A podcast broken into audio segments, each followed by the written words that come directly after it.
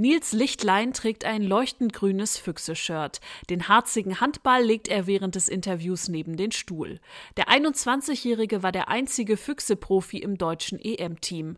Der Rückraumspieler kannte bisher nur die Nachwuchsturniere. Wir hatten ja im Sommer die Heim-WM mit den Junioren. Natürlich wird man da mal angesprochen, aber jetzt eine Heim-EM, äh, da ist viel mehr Werbung für in den ganzen Städten, in denen wir waren. Wir wurden auf den Straßen erkannt und das ist schon um einiges größer, muss man sagen. Ja. Sportlich hätte sich der Juniorenweltmeister noch mehr erhofft. Er musste bei seiner ersten Erwachsenen-EM meist zuschauen. Ja, natürlich wünscht man sich immer mehr zu spielen. Also da, deswegen spielt man Handball und äh, am liebsten will man die ganze Zeit spielen, aber das ist nun mal nicht so gewesen. Zurück bei den Füchsen ist Nils Lichtlein direkt wieder erste Wahl. Im Rückraum soll er an der Seite von Matthias Gitzel glänzen. Der Däne war bei der EM der erfolgreichste Torjäger. Das Finale verlor er aber knapp gegen Frankreich.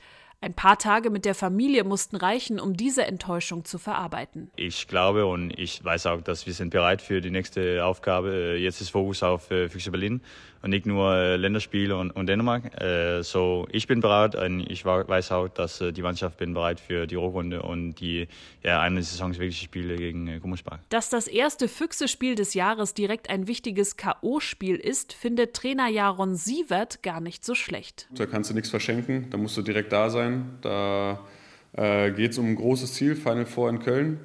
Ähm, und ich denke, äh, da, wird, da wird jeder auch äh, bereit sein, alles Nötige dafür zu tun. In der großen Kölner Arena begeisterte das deutsche Team auf dem Weg zum vierten Platz bei der EM tausende Fans. Dazu fieberten Millionen an den Fernsehern mit.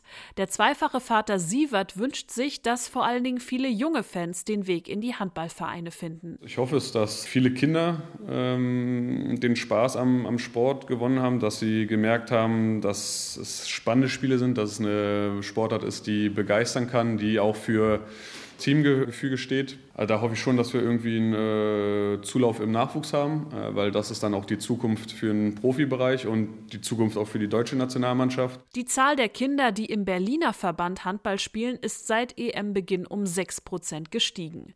Vielleicht wartet auf den einen oder anderen ja eine Karriere im leuchtend grünen Füchse-Trikot. RBB 24 Inforadio vom Rundfunk Berlin-Brandenburg.